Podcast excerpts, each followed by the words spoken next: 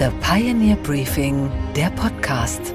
Einen schönen guten Morgen allerseits. Mein Name ist Gabor Steingart und wir starten jetzt gemeinsam in dieses Wochenende. Denn heute ist Samstag, und zwar Samstag, der 28. Januar.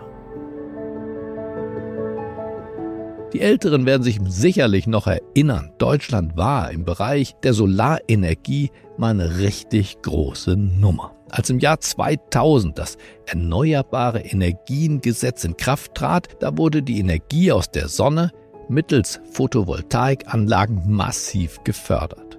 Und in der Folge wurden einige Firmen wie Q-Cells oder SolarWorld zu Weltmarktführern naja, und zu wirklichen Stars an der Börse. Im Osten entstanden blühende Landschaften, das Solar Valley bei Bitterfeld zum Beispiel.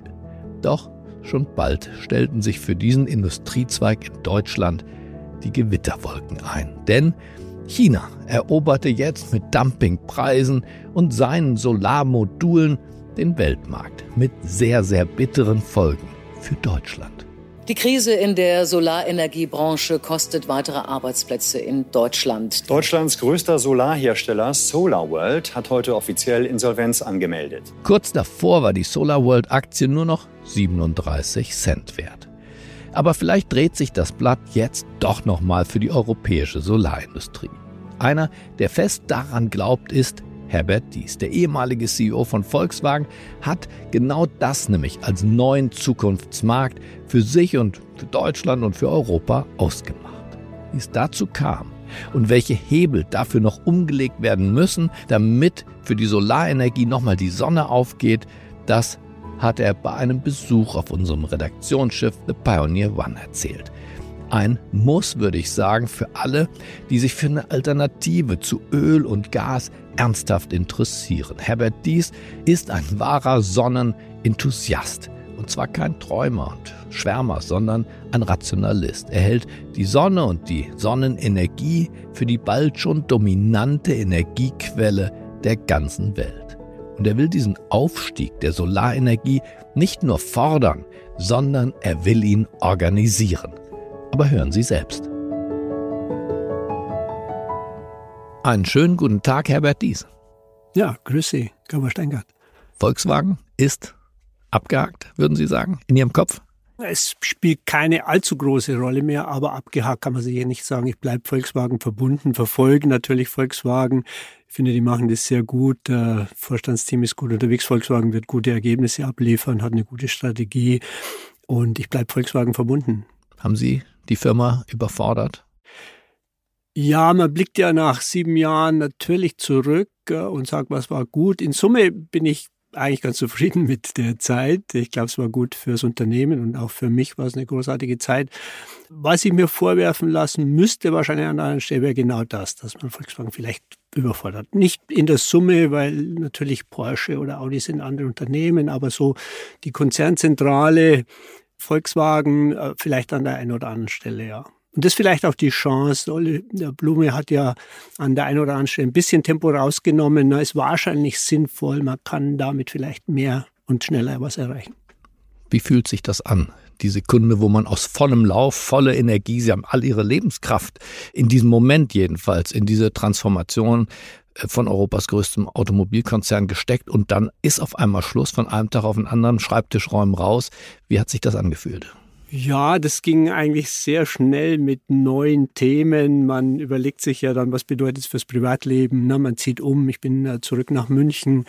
Äh, war ganz begeistert, in München äh, zu erleben, dass dort wahnsinnig viel Startups unterwegs sind, viel Technik. An der Technischen Universität war ich die sich auch extrem entwickelt haben. Ich habe ja dort studiert, aber in den letzten sieben Jahren ist da wahnsinnig viel passiert. Ist einer der besten oder der, der wichtigsten Venture Capital Fonds entstanden an der TU München. Also München ist viel los und äh, dann haben sich auch äh, viele äh, Geschäftsfreunde, Kontakte gemeldet, die gerne was mit mir machen wollen. Und dann ist dieser Prozess des Sondierens, was macht man denn jetzt mit der verbleibenden äh, Zeit äh, und dem, dem, der Energie, die man hat, das hat mich schon beschäftigt in der Zeit und wird jetzt immer klarer. Und Sie haben ein neues Thema gefunden, muss man sagen. Deswegen sitzen wir beide hier im Studio. Sie haben ein großes neues Thema gefunden. Das Thema in einem Wort heißt Sonne. Die Sonne, die Solarenergie. Ja, ich würde gern die Solarhalbleiterindustrie, die Photovoltaik zurückbringen nach Europa. Die ist heute zu 90 Prozent in China investiert. Der Solarstrom wird sich durchsetzen. Er ist sehr, sehr wettbewerbsfähig geworden mittlerweile, auch äh, zum Beispiel in Indien wettbewerbsfähig gegen Kohle. Kohlekraftwerke werden nicht mehr gebaut und man baut anstattdessen eben Solarkraftwerke. China baut schon noch Kohlekraftwerke, oder? Ja, aber auch nicht mehr viele. Der Zubau an neuen äh, Kraftwerken ist jetzt mittlerweile zu 70 Prozent Solar. Dann kommt Wind und noch ein bisschen Gas und äh, Kohle wird zugebaut, aber Gott sei Dank sehr stark abnehmend. Und in dem Maß, wo Solar noch wettbewerbsfähiger wird, wird es ganz verschwinden. Sie sagen, Solar wird die dominante Energieform dieser Welt werden?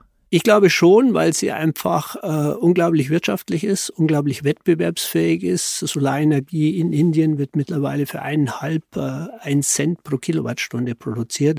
In sonnenreichen Gebieten ist es natürlich leichter als jetzt in unseren Breiten. Aber Solar wird sich durchsetzen, auch durch weitere Skalierung.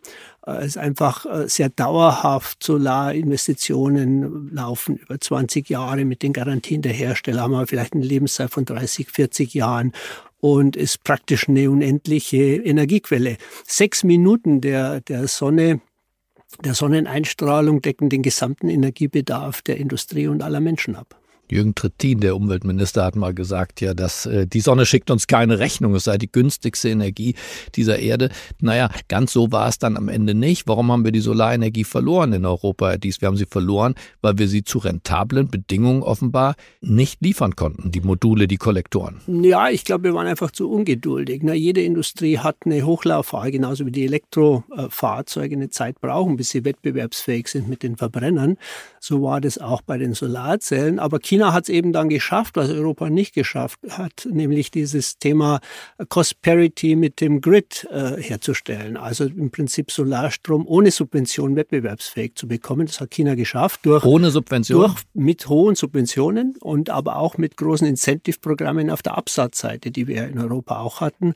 Aber die größte, der größte Markt für Solarkollektoren war über, ja, über ein Jahrzehnt, kann man jetzt sagen, eben China. Heute noch 40 Prozent der Investitionen.